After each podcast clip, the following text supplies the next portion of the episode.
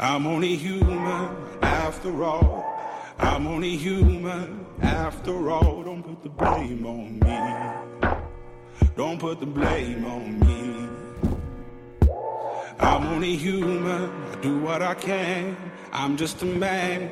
I do what I can. Don't put the blame on me.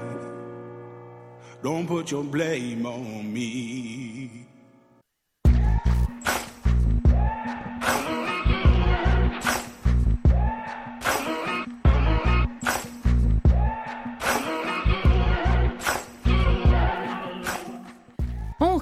On plaisante. C'est un mécanisme de défense. Peter Jackson. L'homme n'est rien d'autre qu'un mécanisme de défense complexe. Charles Wilford. Il y a un mécanisme d'autodéfense au fond de chaque être humain qui le pousse à refuser de se laisser détruire par l'inévitable. Michel Guérin. Bonjour tout le monde, j'espère que vous allez bien. Emmanuel Robitaille pour cette édition dans les tous des humains, un 90 minutes qui sera voué, vous l'aurez deviné, au mécanisme de défense.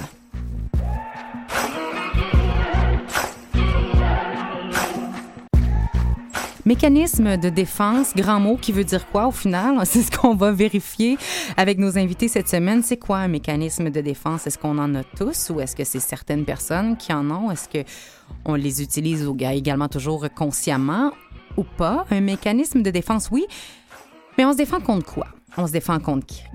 est-ce que ça fonctionne? Est-ce que ça marche? Et jusqu'où c'est bon aussi de vouloir se défendre ou se protéger? Jusqu'où c'est sain de les déployer, ces mécanismes-là? Est-ce que c'est justifié tout le temps?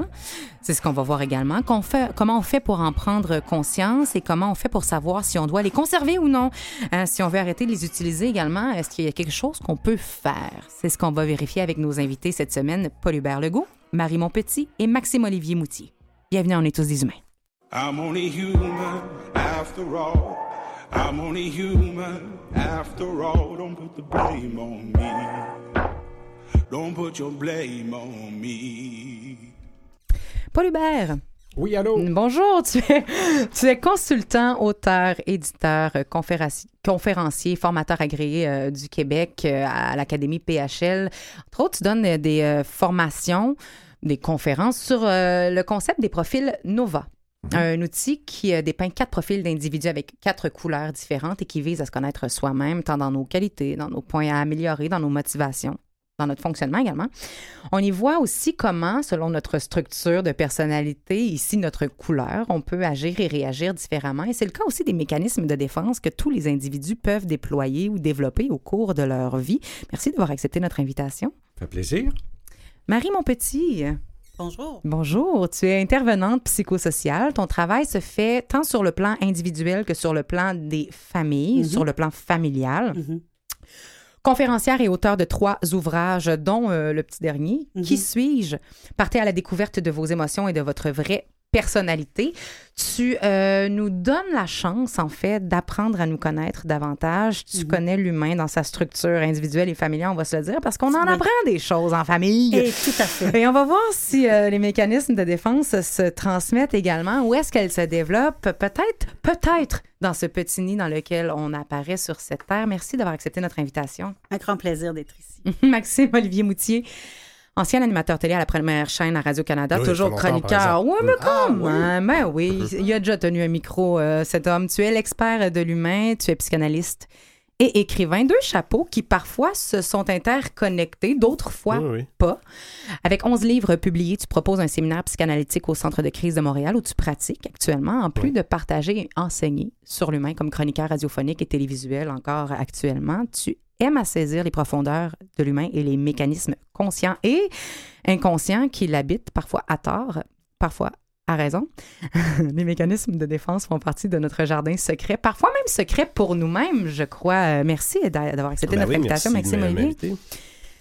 Mécanisme de défense, mot qu'on entend, oui et non, on lit des fois, ça arrive. Est-ce que euh, c'est de quoi qu'on parle? Première des choses, on va mettre carte sur table. C'est à moi que vous vous adressez. là. Oh, je m'adresse à tout le monde, je lance, le- je lance la feuille au vent. Vas-y, Maxime. c'est ça. Ben, part le en-. Non, mais en fait, c'est vrai que Euh, moi, connaissant assez bien Freud, parce que bon, la psychanalyse, c'est ce qui m'intéresse, c'est quand Mhm. même lui qui a établi euh, le premier, ce qu'étaient des mécanismes de défense. Il les a constatés en écoutant les gens parler. Euh, et c'est encore euh, très actuel, c'est-à-dire que même si Freud euh, il est dépassé à certains, à certains moments, tout ce qui a suivi Freud et même la psychologie d'aujourd'hui se réfère aux mécanismes de défense qu'il a découvert, le re- refoulement, le, déplacement, la, euh, la projection, c'est encore, euh, ça fonctionne encore.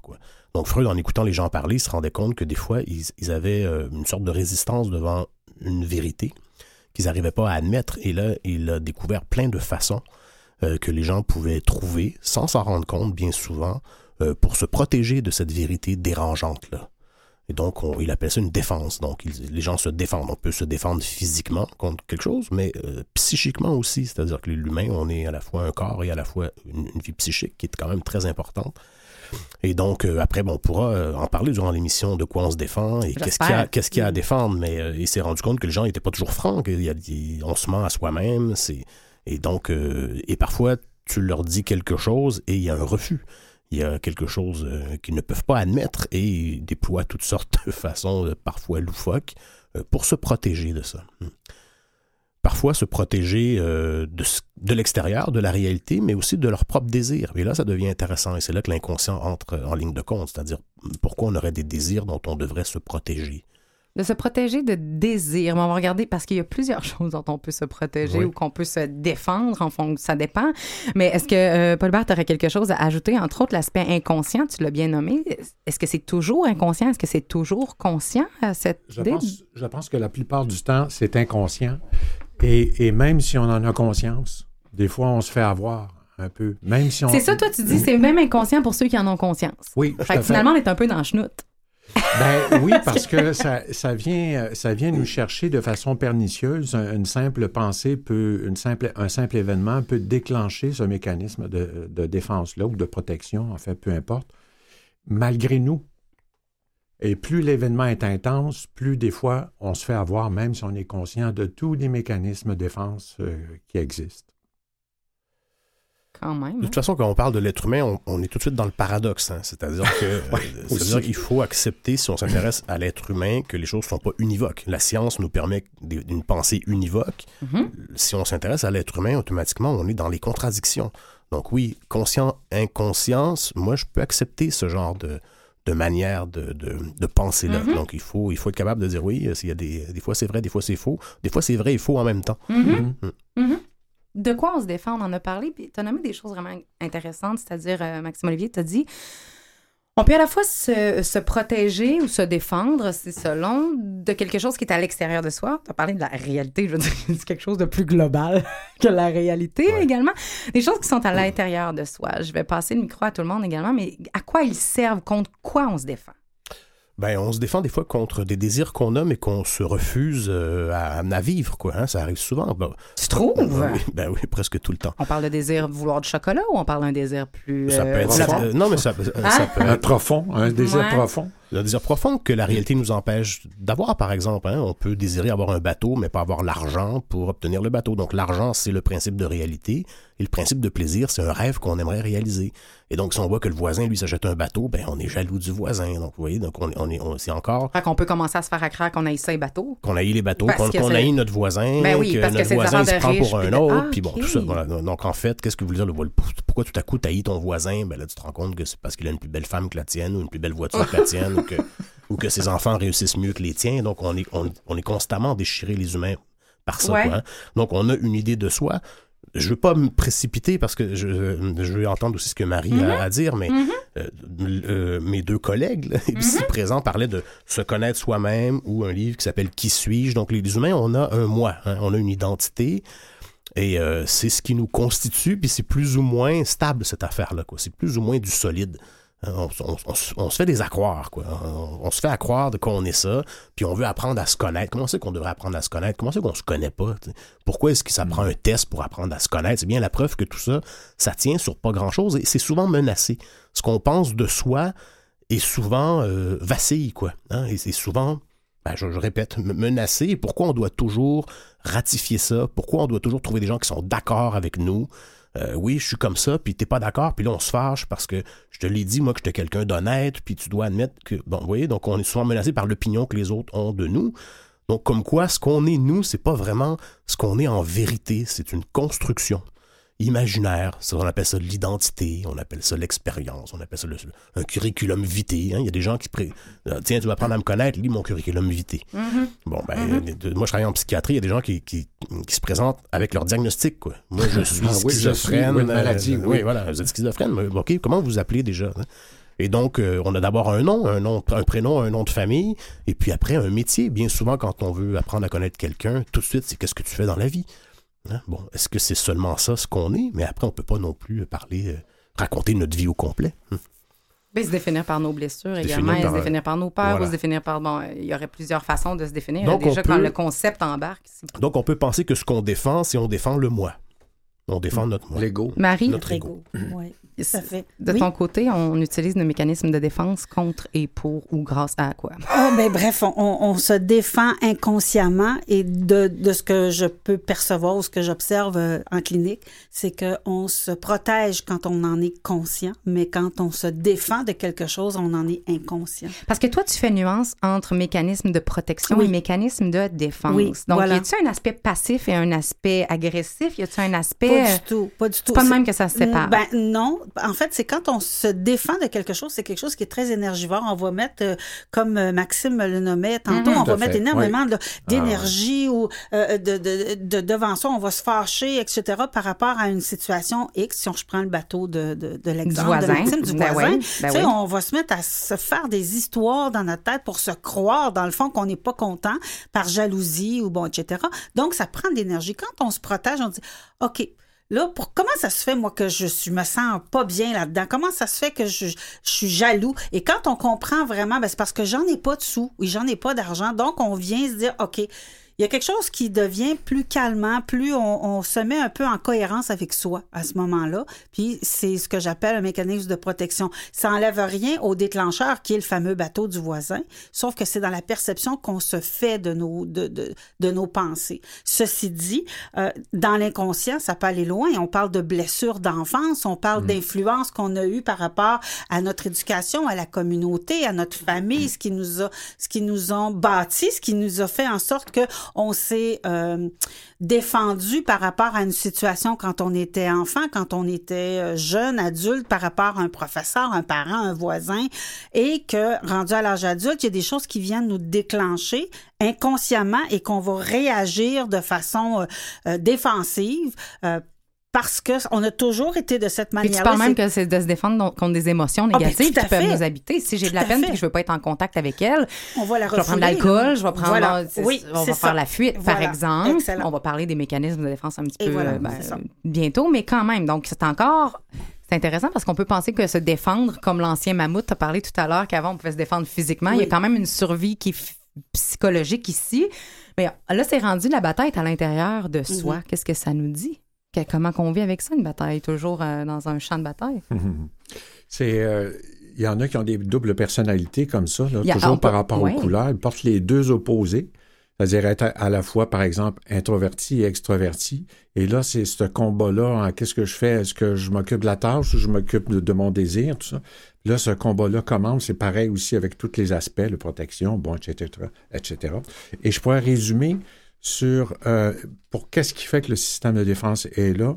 Oui, pour toutes les souffrances qu'on a eues euh, depuis le, le début, et on pourrait reculer même plus loin que ça, et les pierres d'énergie alentour de nous.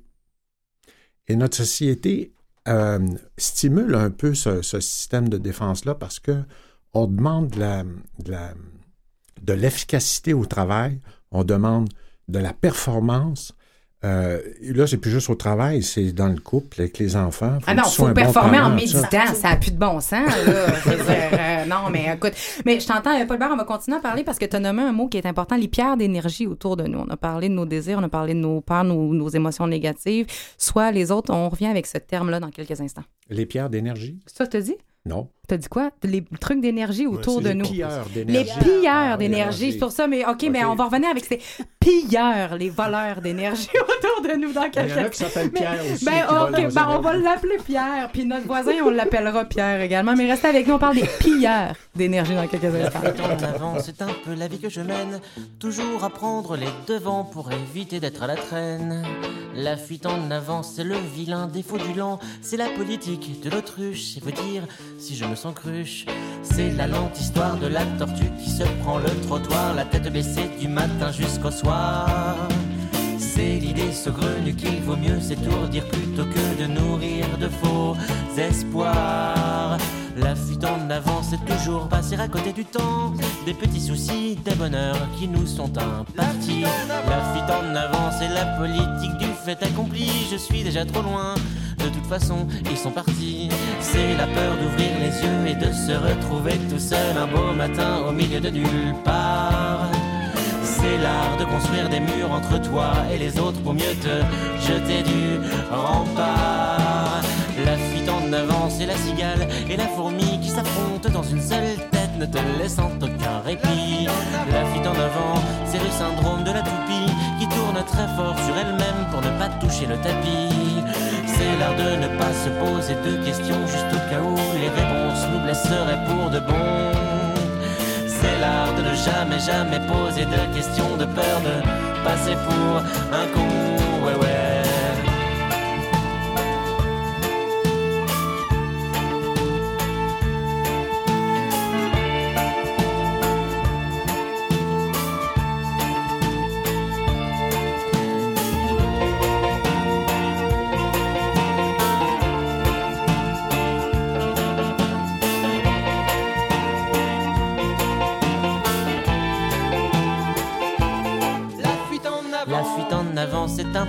Je mène.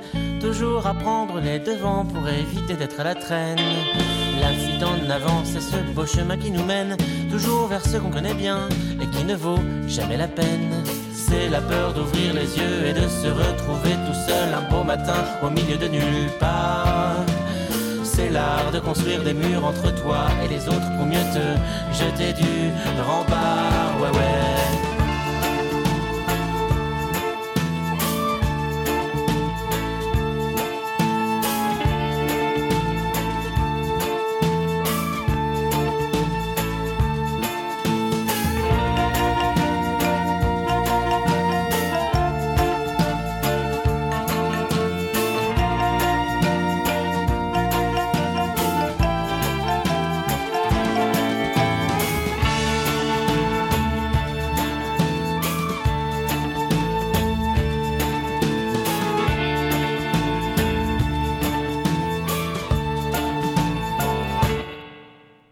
Se défend d'à peu près tout ce qui existe au monde, au-delà des mammouths dans le temps, dans l'ancien temps, la, la survie psychologique ou émotionnelle. Et souvent, euh, ben, c'est ce qu'on se rend compte ici, à la base, en tout cas, de ce quand on essaie de, de- se défendre ou qu'on déploie des mécanismes de défense qui sont contre soi ou à l'intérieur de soi. Euh, Paul Hubert a parlé de ces pilleurs d'énergie, non pas de ces pierres d'énergie, mais appelons-le Pierre. Appelons-le Pierre, ce oui. pierre d'énergie. Non, c'est pas vrai parce que tous les pierres qui nous écoutent vont, Vont, vont raccrocher, Ben, vont fermer. Oui, non, mais, mais on, en connaît très tous. intéressés. Ça, ça pourrait aussi les, les intéresser, les pierres. Et, et chaque pierre, ah, moi j'ai déjà lu qu'on était tous le méchant dans l'histoire de quelqu'un. Alors ces pierres-là, ils ont Oui. aussi leur pierre d'énergie à eux, mais je, je serais intéressée de savoir de quoi tu parles à ce moment-là. Alors, je commencerai par une question. Est-ce que ça vous est déjà arrivé d'être dans un lieu ou devant certaines personnes et en sortant du lieu ou de la conversation que vous vous sentiez complètement vidé, sans le savoir, sans savoir pourquoi? Définitivement. Alors, c'est un peu ça des pierres d'énergie. Ça, ça s'adresse autant à des personnes ou à des lieux. Mhm. Alors, on se protège de ça aussi. Ça, le, le mécanisme de défense peut aller jusque-là. Mais à ce moment-là, est-ce que c'est de la protection ou de la défense? Je vous lance la question, elle vient de monter, là. Fait que je la pose, là. Euh, ça peut être les deux. Ouais. Ça peut être une forme de protection et de défense aussi. Parce que protection et défense, il y a quelque chose de similaire euh, dans ça. Là. Tu sais, je ne vais pas commencer à, à jouer avec Mhm, les mots, mhm, sortir mhm. le petit Robert. Tu- on- Ouais. On peut parler de, de- de protection qui, qui englobe tout ça. En Fait c'est quand on ça. est conscient, je pense que quand on est conscient qu'on se, qu'on doit se protéger contre un lieu ou une personne, ça devient de la protection parce qu'on se protège soi.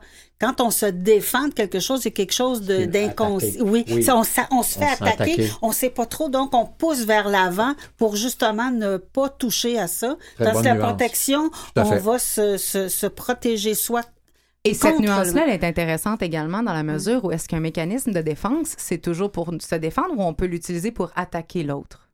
Ben, J'en sais rien. Aussi. J'ai jamais pensé. Ça sûrement. pourrait. Ça pourrait. Que ça peut faire du mal Oui. aux autres, nos mécanismes personnels. Tout à fait. Qui, à la Ben base, oui. servent à nous protéger, à mais au final, qui ont des, des effets délétères sur Ben, si on à pense à, à la projection, c'est ça, quoi. C'est-à-dire, il y a C'est quoi la motadine de projection? Vas-y Ben, donc, Maxime mettons, Olivier, parce euh, que... un défaut qu'on a nous-mêmes puis qu'on dit que c'est l'autre qui l'a. Donc c'est ça. Donc il y a quelque chose d'agressif là-dedans. C'est-à-dire, euh, Puis ça se peut même que l'autre n'a même pas ce défaut-là, C'est tellement que notre projection est, Est forte et puissante. C'est fort. là. Ça, c'est Parce comme- que c'est une chose d'identifier quelque chose à l'intérieur de l'autre qui, nous appartient, mais quand c'est absent chez l'autre puis qu'on le jette là pareil, il y a un niveau c'est de... pas, très, c'est pas très gentil, c'est ça. Non, c'est fatigant pour l'autre avec qui on vit. Mais Penses-tu? ce- Bien sûr. Ah ouais. me semble. Mais ce dont parlait Paul Hubert, c'est c'est ce que moi, je, je, je, je suis entré dans, dans, dans la réalité. C'est-à-dire, vivre avec les autres, c'est la réalité. Effectivement, On est des êtres grégaires. Et c'est- c'est c'est- c'est fatigant vivre avec les autres. Euh, C'est c'est quand même quelque chose d'épuisant. Marie en, en parlait tout à l'heure. On est être soi-même, c'est fatigant aussi. Freud, Freud- Freud, d'ailleurs disait, Mm-hmm. Quand il s'est intéressé au rêve, il dit on a besoin de dormir, mais pas juste pour reposer notre corps, mais on a besoin de dormir pour reposer notre, notre moi aussi, parce que c'est tellement difficile de vivre. On doit tellement déployer toutes sortes d'efforts, de l'énergie. Euh, on dit quelque chose qui, qui, qui est drainant ou de, de la- de la Dans les rêves Vraiment. compensateurs, Bon, ça permet de faire un vidange. Donc, quand on dort, le rêve, lui, euh, il, il shoot sa vérité. quoi, vous voyez. Mm. Donc, ce qu'on a été obligé de refouler ou de ne pas pouvoir vivre dans, la, dans, durant, dans notre vie diurne, là, durant, durant la journée, La le rêve, lui, il se lâche aller. Oui, c'est ça. Bon, il se laisse aller et puis il dit ce qu'il a, ce qu'il a envie de dire. C'est-à-dire que l'inconscient dit OK, on va le refouler, mais check bien cette nuit, je vais avoir du fun, puis je vais te faire un beau rêve euh, qui va dire le contraire de ce que tu penses des fois. C'est vrai? Mhm, bien sûr. Mais oui, mais j'imagine quand même, mais c'est une belle Sinon, façon. on n'en rêverait pas. Quoi. Oui, mais c'est une belle façon d'aller prendre conscience peut-être de certaines Mhm. choses qu'on veut pas savoir ou qu'on veut pas voir. Est-ce qu'on a, est-ce qu'on a besoin de mécanismes de défense? Dans la vie? Est-ce que c'est un besoin? Je pense que l'humain est à son stade d'évolution a encore besoin de ça. Parce que ça sonne très survie, là. C'est très de base. Oui, c'est plus que survie, parce que si t'es pas, si, si tu te défends pas devant le mammouth, là, tu, tu Et le mammouth tu a là. symbolique ici. Il peut être Oui, de oui, pas tout à avoir fait. plusieurs Oui, formes. oui, oui. Et si tu te défends pas devant le mammouth, soit tu l'attaques ou tu, tu te pousses, là, tu sais, c'est un des deux. Si tu restes là, t'es fait, là, tu sais. Fait Mhm. que, t'es- oui, t'es obligé de te défendre. Fait qu'il y a quelque chose de d'archaïque, euh, d'ancien dans ça. Il y a- C'est comme, ça, ça, vient, ça vient avec. Mais, mais ce C'est que une tu pulsion, c'est un instinct Ouais. de survie. là. C'est Oui, vraiment, oui. tu dis, là, c'est vraiment un instinct de survie. C'est de la pulsion, ça vient là, puis ça, Ça se déclenche. ça se en- déclenche. C'est un déclencheur, fraction là, de- une fraction de de seconde. seconde, ouais. Vraiment. Et, et c'est toujours la survie qui est là? La survie de, du moi, de l'ego. Parce que toi, ce que tu dis, c'est l'ego et le moi en a besoin. Maxime Olivier, tantôt, tu parlais de cette personnalité-là, ce construit-là qu'on s'est fait avec, on, on a un nom, un titre, euh, on, est, on est le cousin d'un tel, puis bon, on est, on est ça, on est ça. On dirait que ça sous-tend qu'il y a d'autres parties de notre être qui, eux, pourraient très bien s'en sortir sans ces mécanismes-là. Euh, Ce qui serait encourageant parties- parce que ça voudrait dire que quelque part, il y a une partie de nous qui s'en sortirait bien et donc on peut aller dans ces parties-là, mais Euh, oui, je sais pas. J'ai du mal à répondre à cette Ouais. question-là. Probablement, oui, c'est ça. Mais, mais c'est vrai que ça concerne le moi. Donc après, euh, le moi, est-ce que c'est qui nous sommes en- vraiment? C'est complexe. hein. Moi, je crois pas à ça. Je pense que euh, l'identité, c'est une, construction. Quoi. On s'amuse à se construire une identité, à se faire des accroires et tout ça. Puis à- et c'est ce qu'on représente pour les autres aussi. C'est tout ça qui est en jeu. Donc, effectivement, on peut, quand on fait une thérapie euh, quand même assez sérieuse, on peut euh, euh, am- amoindrir ça et prendre ça moins au sérieux qui nous sommes. Mhm. Hein, donc, ça, ça, ça, ça fait qu'on devient moins orgueilleux dans la vie. Puis qu'après, quand on nous prend défaut, c'est moins grave. On le prend bien. hein. On n'est pas toujours en train de capoter, à vouloir se, se défendre et d'être sur la et, défensive. à vouloir, et, et ne pas accepter nos failles. quoi. Parce Mm. que le mécanisme de défense, il est là pour calmer. euh, comment on dit, calfeutrer une faille, quoi. C'est-à-dire Mhm. pour la camoufler, pour pas la montrer. Et donc, euh, Ça va du calfeutrage jusqu'au mur de ciment en passant par le ba- et finissant voilà, avec ça. bunker. C'est ça. Et donc, on peut très bien se passer de tout ça et vivre quand même avec nos défauts, puis avoir de l'autodérision, puis accepter que les gens euh, se foutent de notre gueule un peu, et qu'on nous prenne en défaut, et accepter la critique, quoi. C'est bon, euh, aussi, on peut se faire critiquer, puis trouver ça, bon, c'est pas si grave, parce que la critique, elle a peut-être pas raison non plus, puis l'autre qui nous dit ça, il a peut-être pas raison, il peut-être Mais j'entends le pas. relativiser, dédramatiser, Dédramatiser. nuancer. On peut dire ça. Donc après, probablement quelqu'un qui est beaucoup sur la défensive, c'est quelqu'un qui est fragile. Mhm. Hein, qui, a, qui a comme un moi fragile, puis il y a des moi moins fragiles. Il y a des gens qui ont confiance en eux, comme on dit. Quand tu as confiance en toi, ce que l'autre dit de toi, tu t'en fous, quoi. Alors qu'il y a des gens, tu dis, hey, euh, tes cheveux sont dépeignés, puis ils ont honte, ils se mettent à pleurer. On voit ça chez les enfants beaucoup, qui sont en train de construire leur moi, ou à un moment donné, tu les prends en défaut, puis ils partent à pleurer, puis ils ont honte, puis ils se cachent dans leur chambre. Mais parce que tu leur as dit, euh, t'as un trou dans ton chandail, ils capotent. Bon, Est-ce qu'il y a un lien à faire, vous pensez, Marie? Tu me diras, tu vois des jeunes enfants, tu vois des familles, des gens de tout âge. Mhm. Finalement, est-ce qu'il y a un lien, tu penses, entre la fragilité, la vulnérabilité de la personne et le niveau ou l'ampleur des mécanismes qui sont déployés? En fait, tout à fait. Euh, je le vois euh, euh, régulièrement, les enfants qui, euh, dans un très jeune âge, ont eu des blessures vraiment profondes. là. Quand on parle d'abandon, on va parler de, de rejet, bon, etc., ou un parent disparaît, ou des enfants qui ont été adoptés, ou etc. Donc, ils portent en eux des blessures vraiment profondes, de, euh, justement, de rejet et d'abandon, et qu'ils se retrouvent à l'âge d'adolescence, quand, bon, quand il y a une, une recherche identitaire qui se fait, euh, de, de, c'est extrêmement difficile. Donc, il y a des mécanismes de défense qui sont extrêmement... euh, j'ai le mur, j'ai le mur qui me revient, le- Mhm. extrêmement épais, des Épais. murs de ciment. Euh, c'est difficile et d'aller d'aller euh, à la rencontre de ces jeunes-là et même des jeunes adultes. Ils savent, ils sont conscients qu'ils ont cette blessure-là, mais c'est tellement difficile d'aller euh, à la rencontre de leur propre rejet qu'ils préfèrent garder leur mur euh, de, de, de béton justement pour euh, ne pas avoir mal. On continue de parler de mécanismes de défense. On regarde qui les utilise, dans quel contexte, mais c'est c'est lesquels les plus utilisés et aussi ceux qu'on ne se douterait pas qui sont en nous et qu'on déploie euh, souvent. Dans quelques instants, restez avec nous.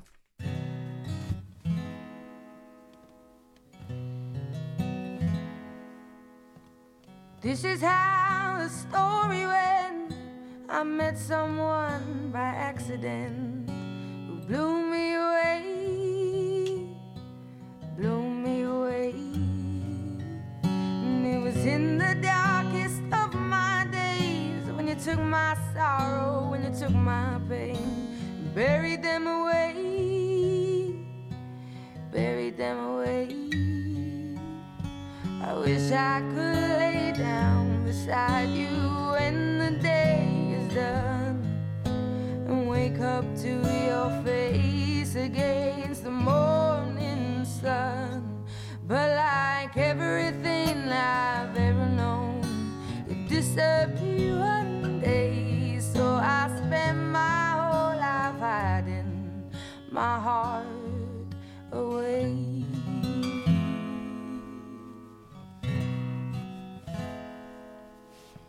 Dropped you off at the train station, put a kiss on top of your head, watched you away, watched you away.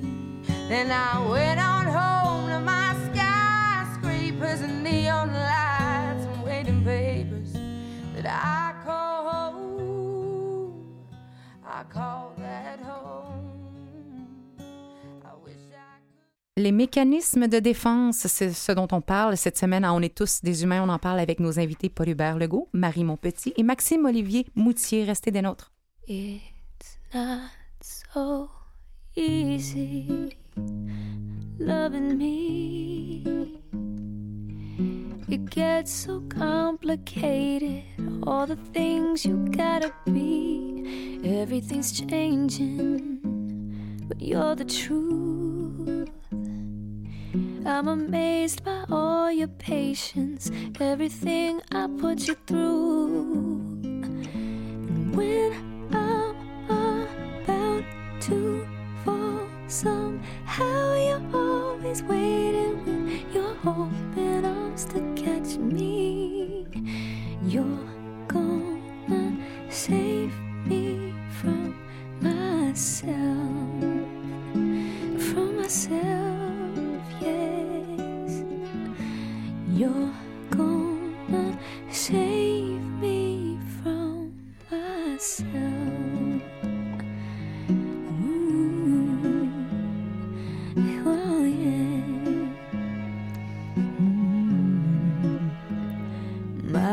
tainted by your touch.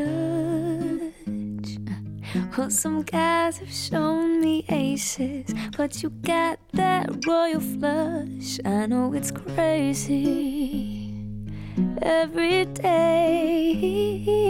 Well, tomorrow may be shaky, but you never turn away.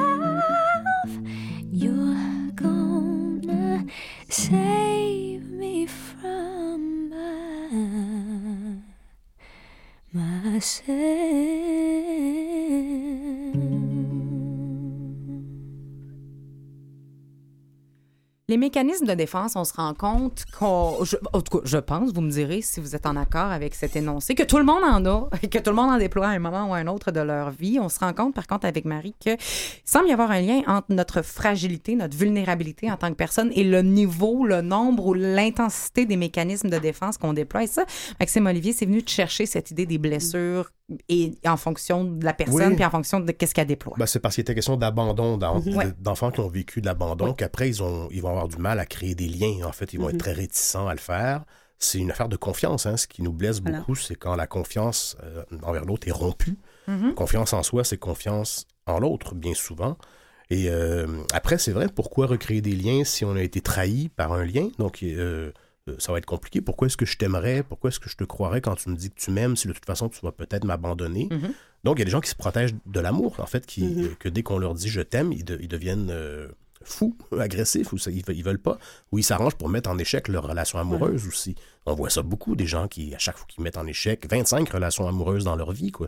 Quel beau Parce- paradoxe. Oui, c'est ça, exactement. Donc, on veut. Et là, on voit le champ de bataille l'amour, euh, intérieur, hein? Oui, Voilà. oui, peur de nos désirs, parce qu'au final, on tout le monde veut on être aimé. l'amour, mais l'amour, c'est très risqué. Ouais. C'est-à-dire que Mhm. si on accepte d'aimer et d'être aimé, euh, on met en jeu euh, une, une vie, quoi. C'est, c'est, c'est quelque Et là, on peut de- mettre euh, en place peut-être un mécanisme qui dit à quel point on aime la solitude, au contraire de tout à Mhm. l'heure, quand on n'aimait plus les bateaux parce qu'on pouvait pas y aller. Maintenant, on aime Oui. tellement notre solitude, Voilà. on veut rien savoir. On est assez bien tout Ouais, seul. on est bien tout seul. C'est moins risqué d'être tout seul. ouais. Jusqu'à temps qu'on braille et qu'on se rende compte qu'on n'est pas bien tout seul. T'sais, non, mais tout à fait. il y a un petit peu ça. Mais quand même, euh, est-ce qu'il y a des mécanismes de défense qui sont plus utilisés par certaines personnes que d'autres? Parce qu'on parle, on parle de fragilité, on parle de grand trauma, on parle de santé mentale également, mais tu sais, tout le monde a une petite affaire. euh, est-ce qu'il y a des mécanismes de défense plus utilisés pour certaines choses que d'autres? Je dirais que c'est assez général. euh, C'est vrai? Ah oui, c'est pas. autant la, la projection, c'est- ça en est peut-être un qui est le plus utilisé. Ouais. là, que- qu'on- que Oui. Tu fais, ben non, c'est pas moi qui ai ça, c'est toi qui as ça, ce problème-là. Là. Ça, ça nous Ouais. déculpabilise. Toi-même, toi-même. Oui, oui. Miroir, parle à ma main. ça, Oui, oui, oui. Fait que, il y en a plein, puis il n'y a, pas, euh, tu sais, il y a pas de catégorie euh, de gens qui vont prendre un mécanisme plutôt qu'un autre. Est-ce que la même personne peut en avoir plusieurs dans son sac à ou même en changer, en développer, en en... Dépend- Dépendamment, du, des- Des dépendamment de, la, de la situations. situation ou de la blessure que ça vient chercher. Et ça peut être de rationaliser à outrance parce qu'on veut juste comprendre pour être capable de, de, de tout saisir la moindre petit, le moindre petit changement chez l'autre pour arriver à rationaliser pour soi. Donc, ça va nous, ça va nous rassurer.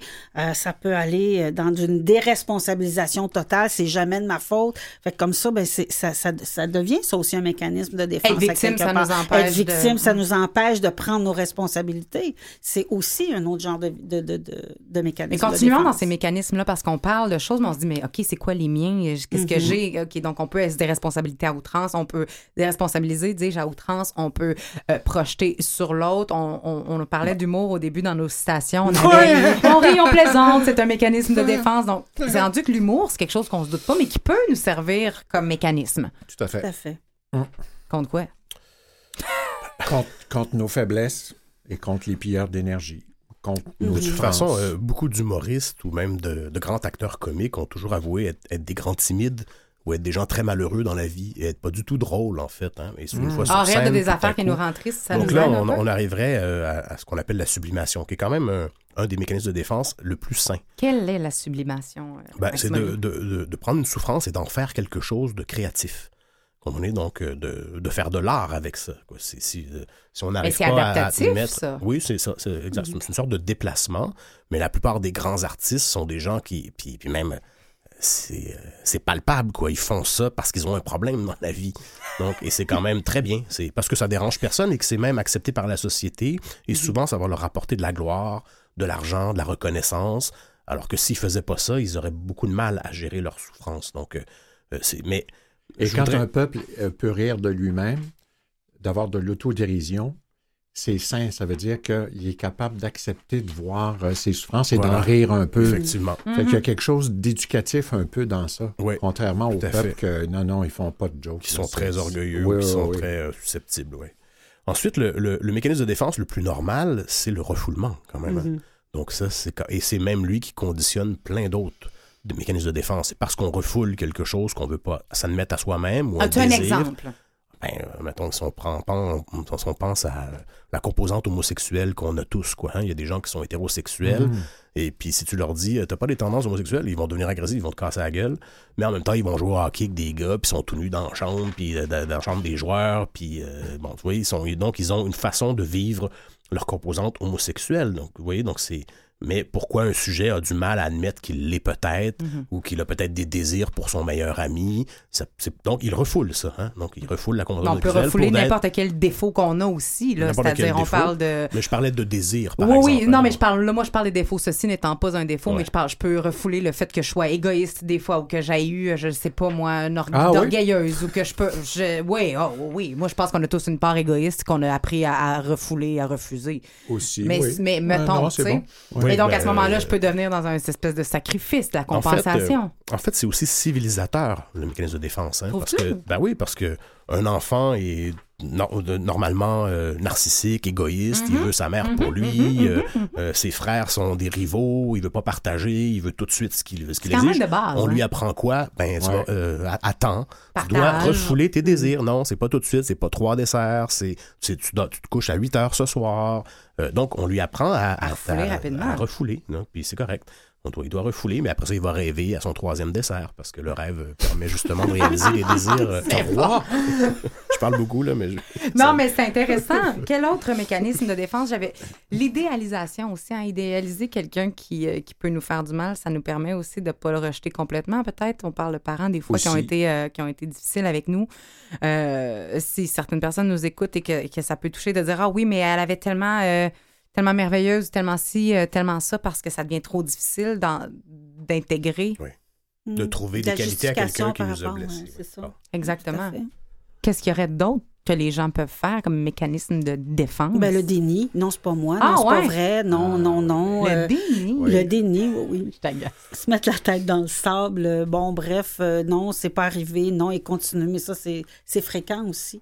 Euh, ces gens-là, non, j'irai De pas. dénier l'émotion. Non, ça me fait pas de peine. Non, ça me fait pas de peine. Non, j'irai pas consulter parce que moi, j'ai pas de problème. Euh, euh, non, j'irai pas jaser parce que ça me tente pas. Puis dans le fond, il y aurait bien le goût de venir jaser, mais que à quelque part, la gêne l'empêche. Donc, le déni est un, est un mécanisme de défense aussi Ouais. qui est très. euh, qui est aussi euh, un, un mécanisme psychotique, en fait, hein, parce que, bon, euh, les névrosés, on, on parle, de- si on prend la, la définition euh, stricte, D'une névrose, on oui. parle de dénégation, dans ce, comme Mhm. ce que vous dites. Le déni, c'est pire, c'est-à-dire c'est quelqu'un qui a en face de lui une réalité oui. et qui re- Oui. il ne la voit pas. Oui.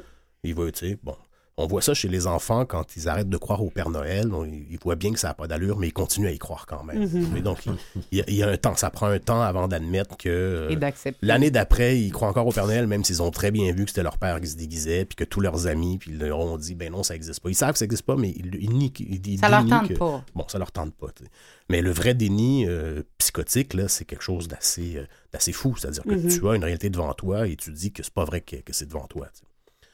Et ça peut gâcher la vie de, à soi et la vie de famille Alors, également. oui, ah, tout à fait, tout à fait. À Donc, quelqu'un qui meurt, qu'on n'accepte pas son deuil, on a tous entendu Mhm. ça, parler des mères qui continuent à servir le spaghetti à leur, à leur fils qui est à table alors que ça fait cinq ans qu'il est mort, puis dans la chambre, rien n'a bougé. Donc, c'est non, il est encore vivant, Mhm. je parle à mon fils alors que non, il est mort, votre fils. Mais de rationaliser, ça fonctionne pas. Il y a comme une, Mhm. une incapacité psychique à admettre cette réalité-là pour le sujet. Quoi. Se justifier, Mhm. Aussi, aussi c'est un mécanisme de défense. comment ça? Ben, comment ça, j'ai fait? Ben, j'ai fait ça. Ben, c'est à cause de ça. C'est à cause de ça que j'ai fait, que je t'ai dit ça. Donc, on, ah, justifie. ah, donc, on a des raisons, Oui. donc on peut, ça peut ra- nous permettre de continuer? Oui, c'est ça. Ça nous empêche de changer? C'est à, cause, à cause, c'est à cause de ça, ben, j'ai pas le choix, je suis obligé de. Ah. Eh, fait que j'ai La pas besoin de changer. Ça, c'est oui, plate. c'est ça. Hein? Ça donne Changer, raison. mais aussi de sauver notre orgueil. Des fois, c'est Oui. juste une affaire d'orgueil. Hein. Oui, je, j'en, conviens. mais, mais quand même, ça peut créer des difficultés importantes. On va continuer à parler des mécanismes de défense et euh, à quoi ils servent et qui s'en sert également dans quelques instants.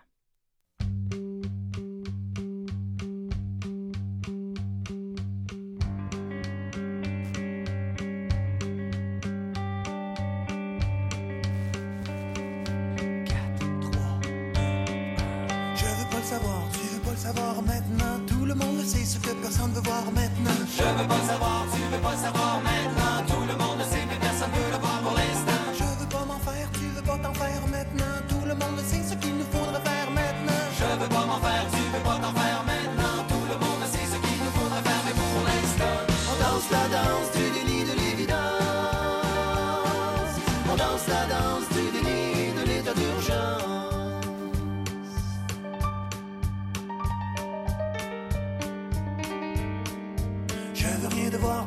Rien devoir maintenant. Tout le monde sait qu'ils font pas leur devoir maintenant. Je veux rien devoir, tu veux rien devoir maintenant. Tout le monde remet son devoir à la main pour l'instant. Je veux pas me lever, tu veux pas te lever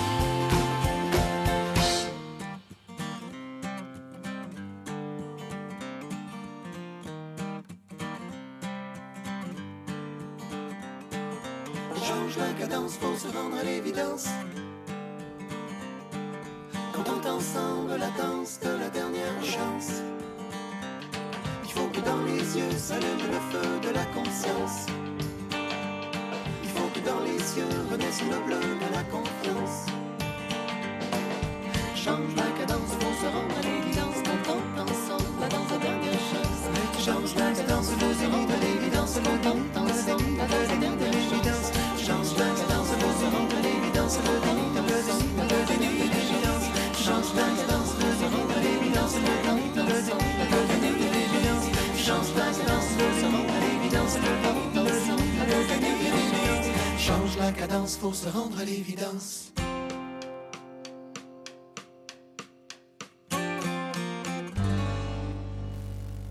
Marie. Oui.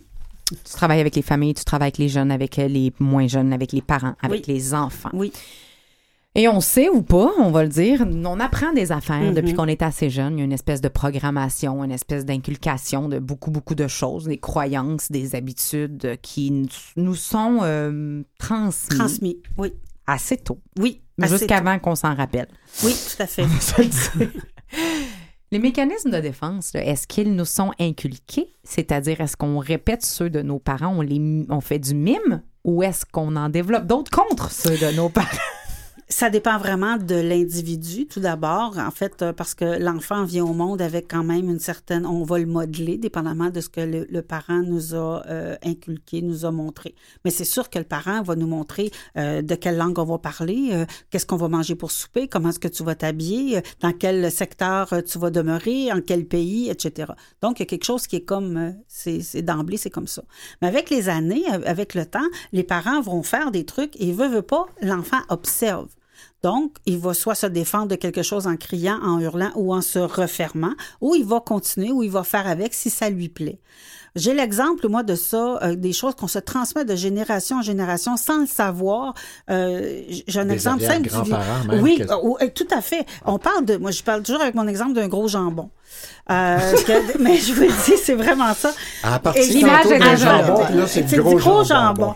Parce Non, que ça, et c'est ça- parti de chez moi. Alors, ma fille, euh, quand elle était tout petite, elle me demandait, maman, pourquoi tu coupes ton jambon en deux? Ben, j'ai dit, parce que c'est comme ça.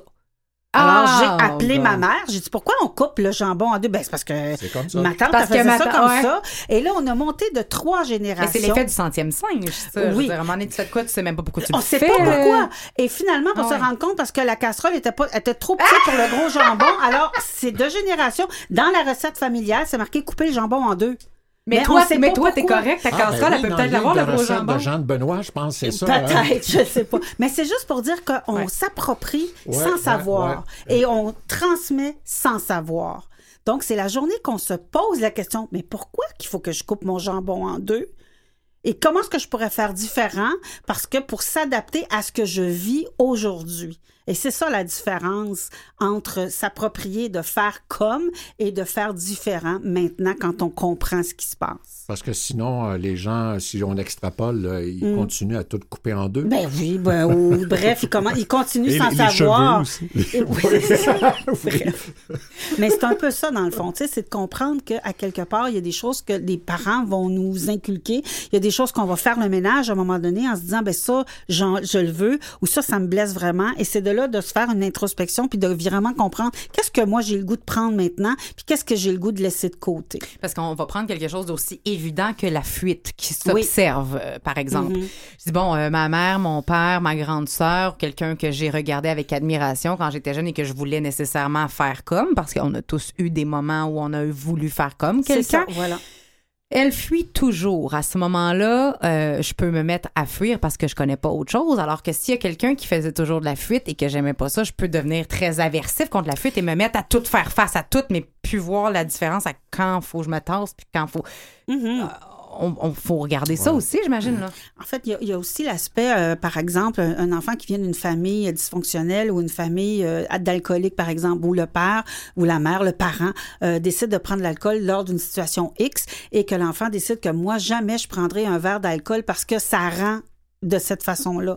Donc, en faisant une introspection, il va comprendre qu'il n'est pas le parent. Il y a des choses qu'on va transmettre de génération en génération sans sans s'en rendre compte. Et c'est la journée, comme je disais tantôt, que la personne se rend compte qu'elle n'est pas le père ou la mère, elle est vraiment une, une individu à part entière. Donc, le moi s'est construit suffisamment pour arriver à faire de ce que nous, on est. ce Et elle n'a qu'on veut pas à continuer à soit euh, faire assurer la pérennité du voilà, mécanisme et de de faire défense ou inconsciemment, d'y réagir. C'est ça, voilà. C'est un peu ça quand je disais tantôt que le mécanisme de défense est fait de façon inconsciente, OK.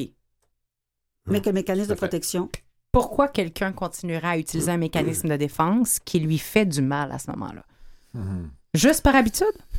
Non, non, non, non, parce que, comme on le disait, c'est un, c'est un réflexe, c'est instinctif, ça, Mhm. ça, ça part d'un quart de seconde, là, ça part de- des souffrances, des pierres d'énergie, tout ce que vous voulez, tout, tout rentre en ligne de compte, tout ce que vous avez vécu, tous les, les événements dérangeants euh, font que tu, tu- tu- tu te protèges. Euh, J'aime bien l'exemple de Corneille qui a vu ses parents se faire Mhm. tuer à euh, devant eux à, à l'âge de 16 ou 17 ans. La seule façon qu'il a trouvé pour s'en sortir de ce traumatisme qui était immense, c'est il n'a pas été capable de le dire et je vais le chanter. Mhm. Et c'est en le chantant qu'il s'en est libéré. Et il en a, il en a fait un, un superbe résultat. C'est la sublimation. euh, sublimation, c'est ça, ouais. Ouais, ouais, dont tout à fait. Olivier parlait tout à l'heure. Puis il y en a d'autres qui vont vivre un événement sais, pour que les, que les autres vont considérer comme banal, mais pour lui, ça va le traumatiser, puis là, il vient de se construire un mur de défense. Mais c'est parce que je pense à ce mur de défense-là, entre autres, qui que, que je me tasse de l'amour. Bon, on avait parlé de ça Ouais. tout à l'heure. Tu sais, je me dis à quelque part, ça, c'est pas, c'est pas de se rendre nécessairement service que de. Oui, je me tasse de la peine, mais je me tasse de tout le bonheur également. Donc, qu'est-ce qui mène quelqu'un à continuer à des, des comportements non, qui lui c'est font que- au final du mal? Ben, C'est-à-dire qu'on a faussement tendance à penser que l'être humain va toujours vers le bien. Et euh, effectivement, les humains peuvent gâcher leur vie. C'est pas, euh, c'est euh, beaucoup de gens, par exemple, pas. ne pas Mm. avoir de, de, de relation, puis après, à l'âge de 60 ans, se dire euh, finalement, euh, je suis tout seul, quoi, puis euh, On voit ou, ça aussi ou alors, dans le... mes dans- enfants ne, ne me parlent plus. Moi, j'ai vu plein de gens comme des personnes âgées dont les enfants ne leur parlent plus parce qu'ils ont agi comme des trous de cul avec eux, quoi. Mm. Donc, à un moment donné, c'est c'est pas sûr que on- ben, la, la psychologie d'aujourd'hui, c'est toujours le bien, soit soit Mhm. être heureux, tout ça. Mais ce qu'on Mhm. se rend compte, c'est que les vrais êtres humains, eux, font plein de choses pour se mettre dans la merde et pour gâcher leur vie et pour se faire souffrir. Mhm. On voit ça aussi dans le contexte de travail, tu sais, les- des gens qui, qui visent euh, un plan de carrière et qui veulent devenir, par exemple, cadre intermédiaire, cadre supérieur. Et là, ils, ils en prennent pour un, un coup parce que là, il faut qu'ils deviennent tout d'un coup quelqu'un ou quelque chose qui ne sont pas. Ça. Par exemple, d'être directif. Tu as un poste de direction, il faut que tu deviennes directeur, mais c'est pas dans ta nature. Mhm. Et là, ça devient dissonant, ça te, ça te nuit, ça t'aide pas à la cause, puis là, il y a, il y a tout ce qui s'ensuit. Il, tripe sur une image, en fait. Donc, il y a une, une espèce d'identification. Il voudrait être ça, comme on voudrait être vedette rock, mais une fois sur scène, on n'est pas capable du tout de, exactement. Oui, Donc, à ça, c'est un. ce qu'on veut, puis euh, ce qu'on ce qu'on- bel ce peut, c'est des On fois. a appelle ça le grande, soi euh, idéal et le soi réel. Oui, c'est ça, cette- exactement. Le, le moi idéal, l'idéal du moi, Ouais. des choses comme ça. Ouais, ouais, ouais. Donc, il y a une, idé- une idéalisation parfois. Oui, Oui, euh, vas-y, Marie. en fait, j'ajouterais ceci, c'est quelqu'un, par exemple, qu'on va voir de l'extérieur, qui est vraiment pas bien, qui vit dans un environnement violent. Et souvent, ils vont rester là par peur. Ils savent pas comment faire autrement. Donc, ils vont créer un certain équilibre en se disant, j'aime mieux rester là parce que je sais quoi C'est faire. confortable. C'est confortable, mais, Eh, mais il c'est reste mais que- c'est c'est terrible vivre là-dedans, mais il reste que c'est- ça fait partie. Ils vont rester dans un mécanisme de défense parce que j'aime mieux savoir ça. Je sais quoi faire dans cette situation-là que d'en sortir. Mhm. Et Et si ça je- protège, tu parlais d'énergie Oui. au début. Aussi, c'est une, une forme d'avantage de, dire, ben écoute, euh, je touche pas à ça, je cache ça bien comme faut, je vais me protéger, donc je serai pas en conflit avec mon environnement, puis je vais être correct, alors que c'est le contraire. Ça demande deux fois plus D'énergie. se protéger, que d'être en transparence, puis dire, voici mes faiblesses. Ceux qui sont pas contents, arrangez-vous avec ça. Mm. Quand par même. exemple. Ben, ça veut Mhm. dire que le bonheur, c'est comme l'amour. C'est risqué Le bonheur, pour certaines personnes Mhm. de le Tout à fait. perdre. Tout à Mhm. fait. Ouais.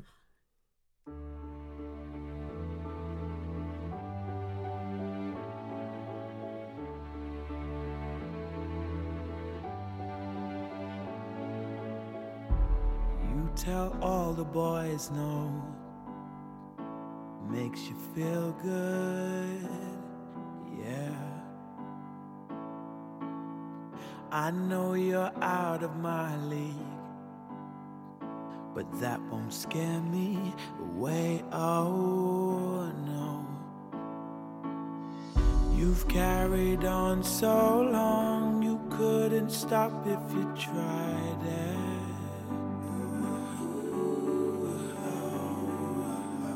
You've built your wall so high that no one could climb it. But I'm gonna try. Would you let me see beneath your beautiful? Would you let me see beneath your perfect? Take it off now, girl. Take it off now, girl. I wanna see inside. Would you let me see beneath your beautiful tonight?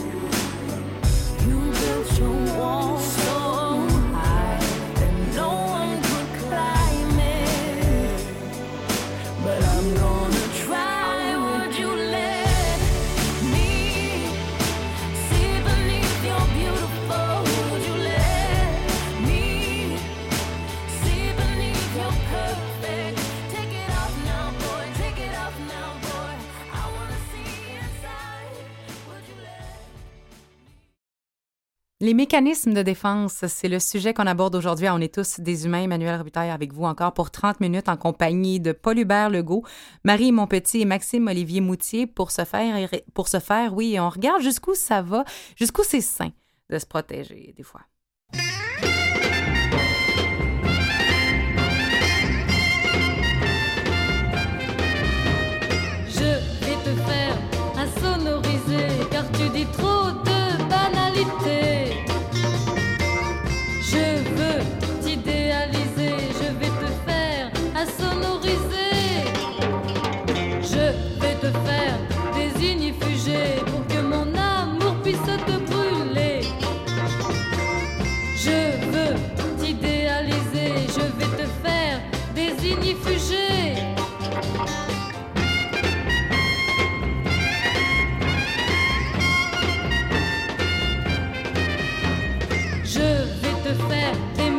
Pour que mon fiel ne puisse t'épargner. Je veux t'idéaliser, je vais te faire des mithridatiser. Je vais te faire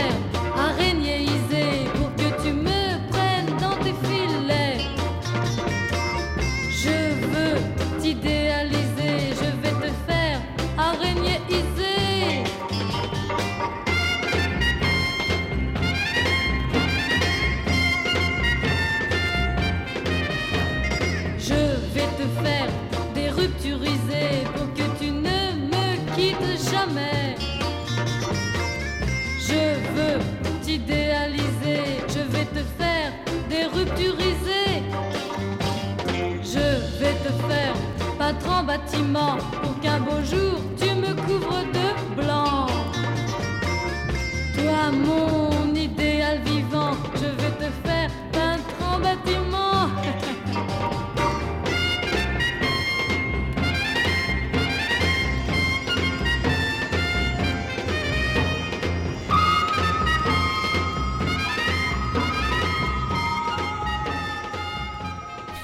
On parle de cette idée de garder des mécanismes de défense qui sont pas toujours nécessairement positifs pour nous, qui peuvent nous créer malheureusement plus de mal que de bien. C'est le cas entre autres de la protection du gros béton, du bunker contre l'amour. On parle du bunker également contre le bonheur. Est-ce que ça se peut qu'on dise à quelqu'un, euh, t'es mieux rester dans ta douleur que d'aller dans le bonheur parce que le bonheur est menaçant pour toi? Ça se peut-tu que ça en défasse euh, se déployer, ça, des mécanismes de défense, ou c'est acceptable facilement comme énoncé? Oui, ben, je pense que toute Oui, personne qui travaille en, euh, en relation d'aide euh, euh, a à vivre cet obstacle-là. hein. Donc, si tu n'acceptes pas que les gens aiment souffrir ou qu'il y a quelque chose en eux qui les maintient dans, cette, dans leur shit, euh, puis que tu veux les sauver, tu vas faire une, un, Mhm, un dépression. là. un burn-out Mhm, en, tout à en- en fait, très là. peu de temps. Donc, euh, effectivement, il y a des. Par exemple, on, on Je parlait connais de. personne comme ça, Maxime Olivier. Oui. Non, mais on, on- on- on parlait de position euh, masochiste ou du Oui. sentiment d'exister. De Il y a- cette il y, a des gens qui aiment être malades, qui aiment parler de leur maladie, qui aiment Et souffrir. qui ont été très renforcés également. Et si Par tu- leur- Ben oui, Identifier une maladie, hein, c'est-tu rassurant? C'est ça. Je Ça- l'ai! Je l'ai, le cancer généralisé! Enfin, ils l'ont Enfin, trouvé! enfin j'ai un diagnostic. Oui. Mais c'est extrêmement, euh, Et si tu le c'est rapportes. extrêmement une, confrontant euh, ce qu'on, ce qu'on dit autour de la table Oui, présentement. là. je sais, ben c'est ça, mais c'est une façon de le dire, mais on parle aussi du niveau de l'inconscient, hein. c'est pas conscient, donc, euh, mais si tu essaies d'apporter une solution, si une personne a gâché sa vie par à cause de l'alcool, c'est facile de dire, Ben, arrête de boire, Mm. mais non, pourquoi il arrête pas de boire? Ben, c'est pas comme ça que ça marche l'être humain, c'est qu'il Mm. va continuer à boire quand même jusqu'à tout perdre, jusqu'à tout détruire, Mm-hmm. jusqu'à s'isoler. Pourquoi? Si on voulait être heureux, puis que c'était si simple, pourquoi on fait des choses qui nous, qui nous rendent malheureux?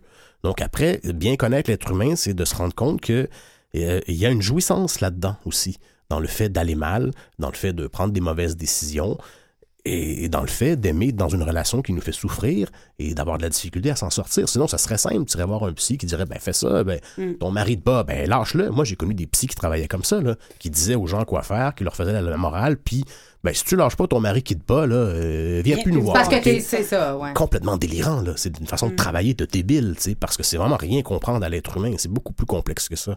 Sinon, on aurait la solution pour tout le monde. Ben quoi. oui. Mm-hmm. C'est facile d'être heureux au fond. hein. Bon, On dit tout le temps que. aller à la plage, on est heureux. On dit tout le temps que tant, tant qu'on conserve un comportement, même s'il semble délétère ou négatif pour la personne qui le fait, c'est qu'il sert à quelque chose. Voilà. hein. L'anxiété Ouais. est un excellent exemple. Il y aura ce thème-là euh, dans les prochaines semaines. On est tous des humains, mais euh, s'inquiéter, c'est utile. Si ce n'était pas euh, utile, on arrêterait de le faire. On a parlé hors micro parce qu'on sait qu'on parle tout le temps beaucoup à cette émission, même quand euh, la musique joue, d'autodestruction. Est-ce que le sabotage est un mécanisme de défense? Tantôt, tu parlais de cette idée du, du gars ou de la fille qui veut se rendre à un poste euh, haut placé, mais qui finalement, il trouve peut-être pas son compte ou peut-être la peur. Je, je, je sais pas comment ça s'installe. Pourquoi on veut se Ben, détruire quand, comme mécanisme de défense? Il me semble que c'est pas logique. tu sais. Non, mais ça peut être euh, un idéal à, à atteindre que d'avoir un poste de direction, tout ça. C'est d'être carriériste, tout ça, comme beaucoup de gens, et de s'apercevoir finalement que la personne n'a pas la compétence pour être- avoir le leadership directif. Et là, ça la nuit trois fois plus que ça l'aide. Et en plus, son discours devient dissonant parce que c'est pas dans, dans sa nature que d'être comme ça. Alors, elle, elle met, elle s'invente un mur de personnalité qu'elle n'a pas parce qu'on s'attend d'elle qu'elle soit euh, directive dans, dans son poste. Fait qu'imagine tout, l'énergie que ça demande, ça aussi. Et pour se sortir de ça, sans vouloir perdre la face, la personne peut se saboter ou s'autodétruire pour prendre la porte par en arrière. Ou pire encore, attendre à la dernière li- limite pour euh, vivre un burn-out, Ouais, la maladie, ou d'être remercié.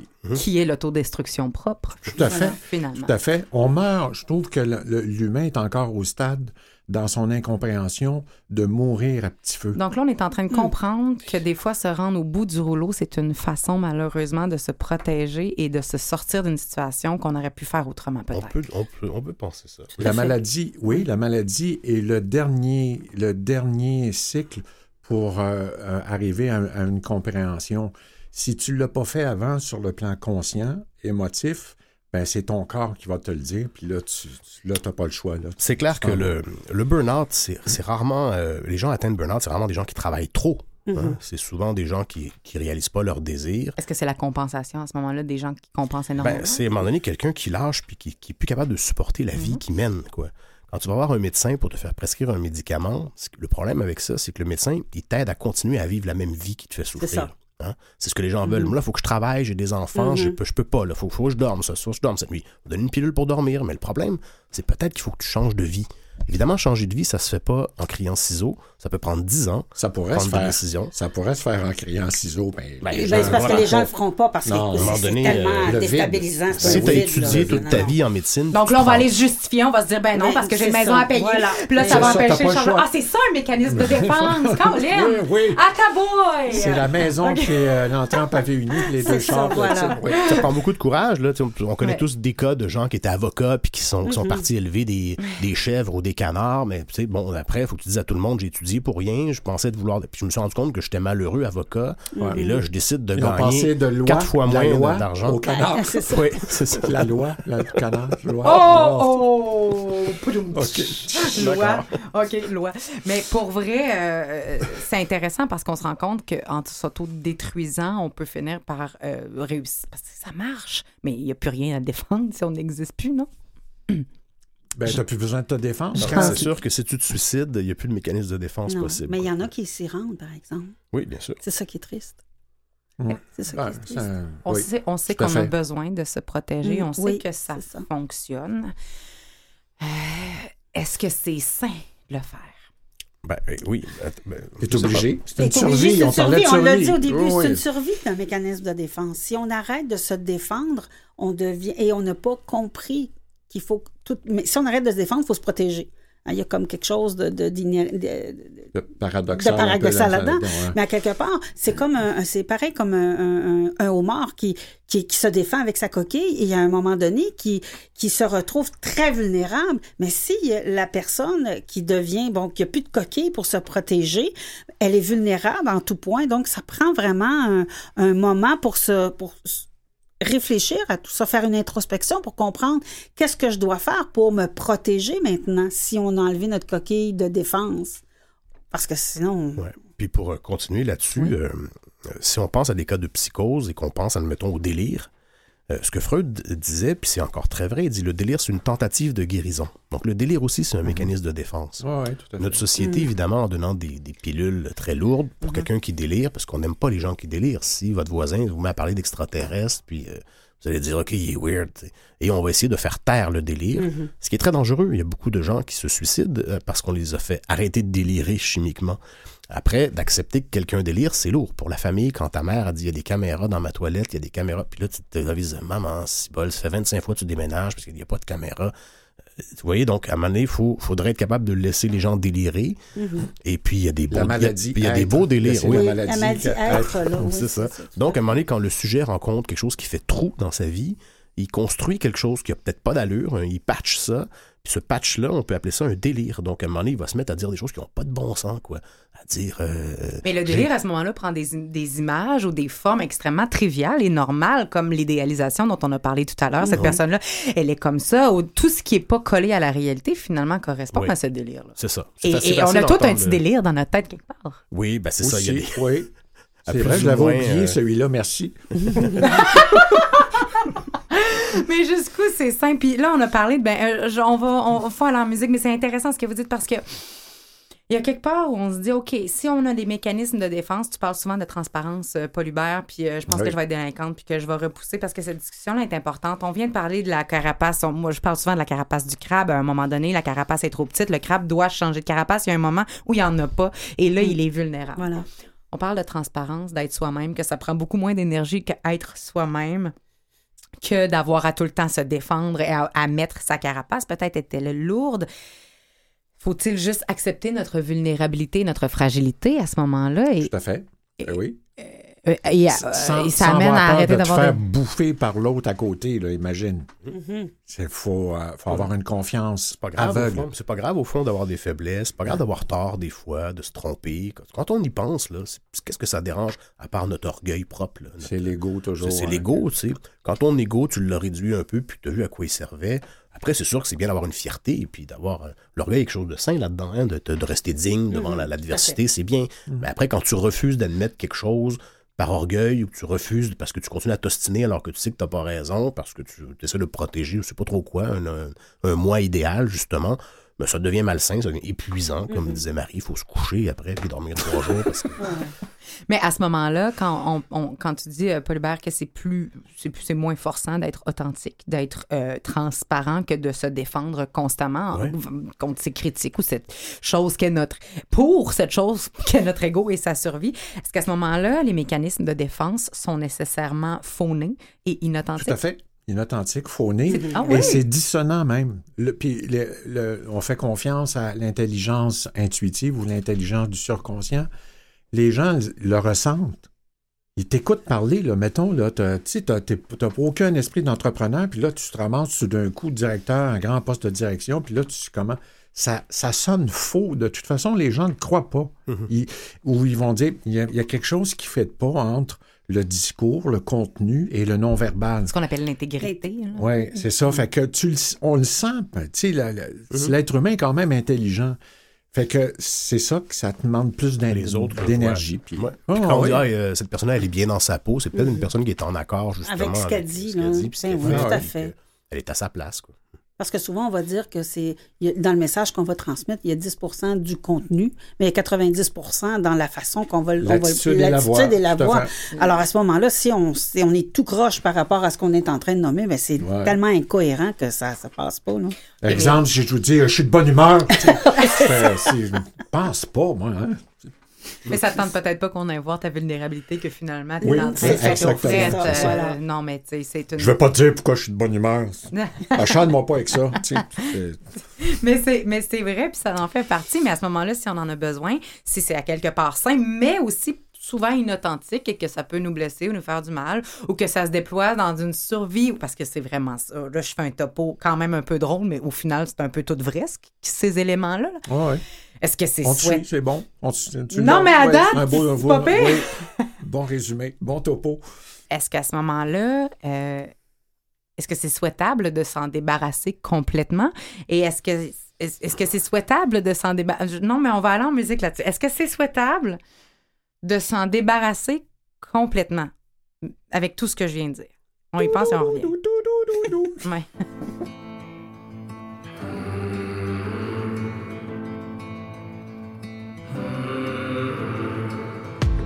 Wanna be king in your story. I wanna know who you are. I want your heart to be for me. Oh, I want you to sing to me softly. Cause then I might run in the dark. That's all that love ever taught me. Oh, I call and I rush out. All out of breath now. You got that power over me.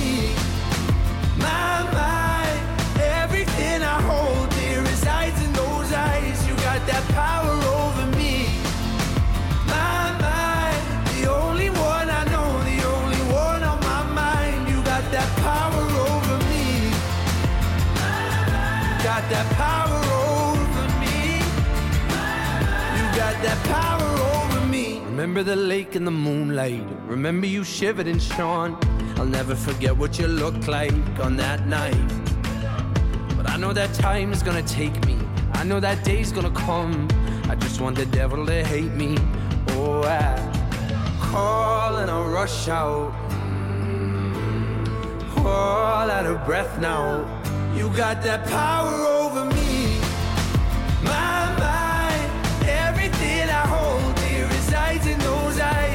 that power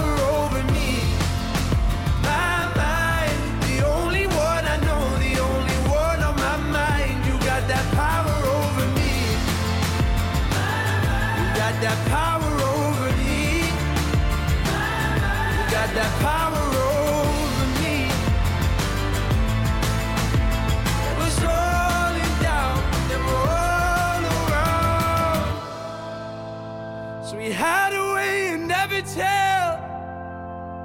You decide if darkness knows you well. That lesson of love, all that it was. I need you to see. You got that power over me. My mind, everything I hold dear resides in those eyes. You got that power over me. My mind, the only one I know, the only one on got that power over me. Woo! I know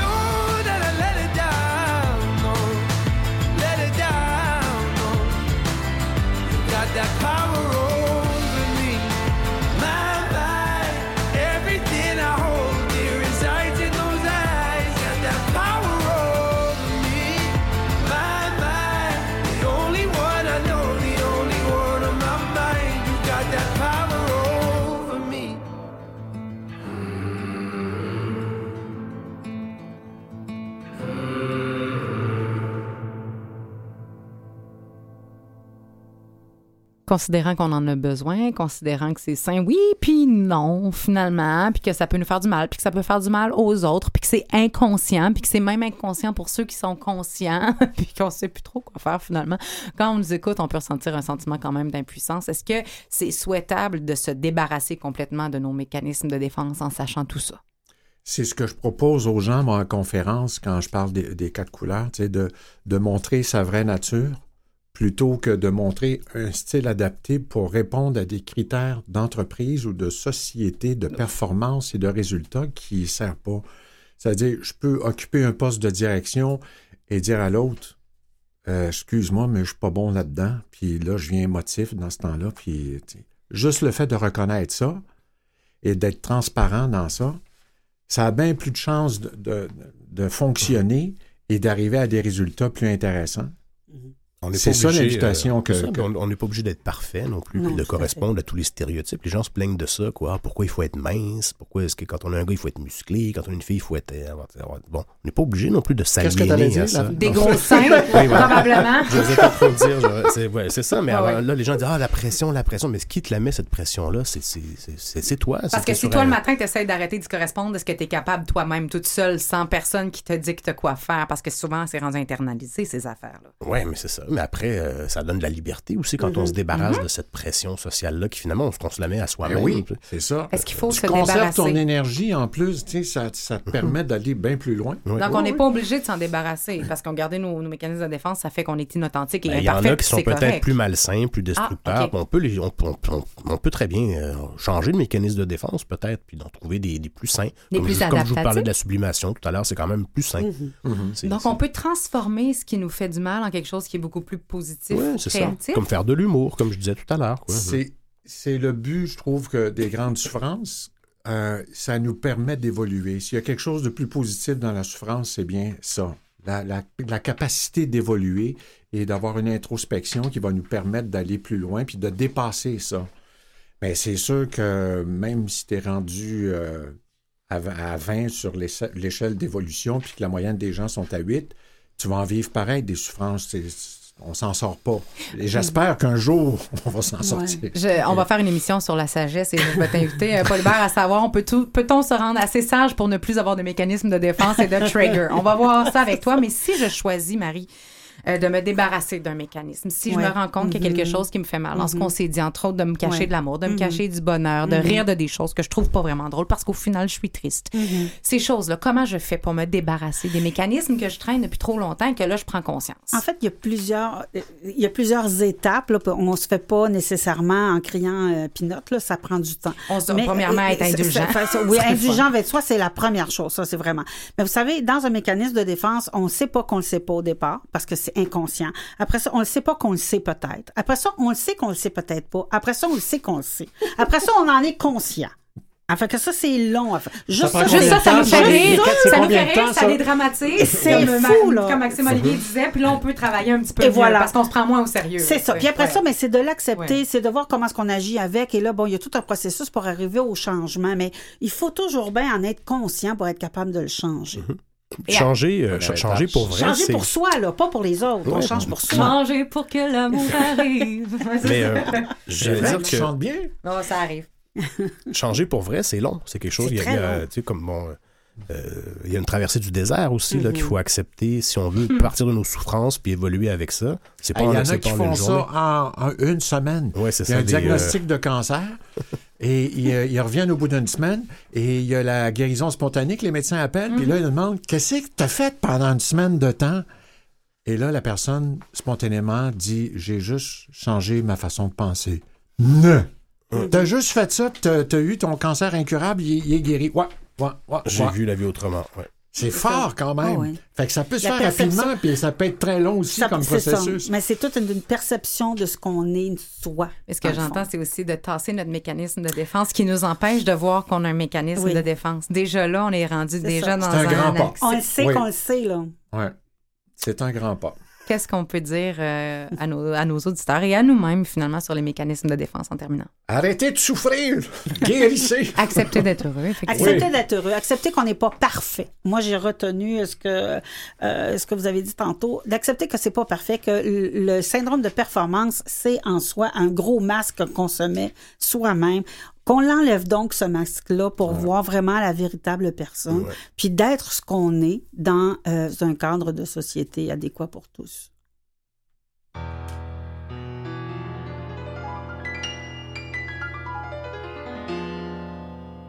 At first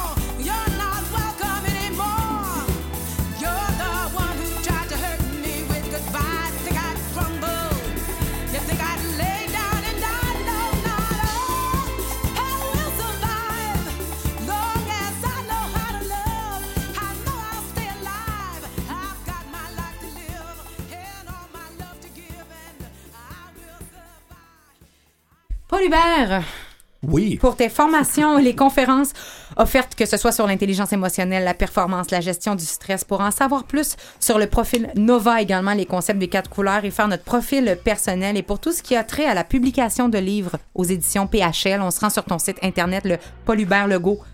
À surveiller également l'émission Parole d'auteur que tu animeras avec plaisir euh, dès la fin de janvier 2020 au TVR 9, Ma TV, TVR-S et au canal 609 sur Vidéotron. Euh, on reste à l'affût, bien sûr. C'est pour les mordus de lecture. Tu donnes la, par- la parole à ces auteurs qui nous inspirent pour découvrir davantage qui ils sont. Merci d'avoir accepté notre invitation, d'avoir Hey, été autour de la plaisir. table. Beau résumé, short and sweet. Marie, ton livre qui suit, je partais à la découverte de vos émotions et de votre vraie personnalité ainsi que tes autres ouvrages parce que c'est le premier de trois, leçons et devoirs de la guerre à la complicité, réussir sa famille monoparentale et recomposer. C'est tout disponible. On lit ton blog également, tes ouvrages, les commander. On reste à l'affût des conférences et des formations offertes, dont la formation qui suis-je? Et pour avoir de la thérapie individuelle et même en ligne, on se rend Oui. sur le marimonpetit.ca et on te suit sur Facebook également. Merci beaucoup d'avoir été là. Merci. Maxime Olivier a dû quitter, mais il travaille au centre de crise et vient de terminer deux romans qui paraîtront en 2020. Pour le suivre, c'est sa page Facebook. Merci d'avoir été là. Merci à Jean-Sébastien à la Liberté en régie. Merci à Louis Garon à la coordination. Merci à Catherine Bourderon à la recherche. Merci tout le monde d'avoir été là. Et nous, on se dit à la semaine prochaine. Et assurez-vous que vos mécanismes de défense vous protègent et non pas vous, restent, vous gardent en prison. Hey, merci beaucoup.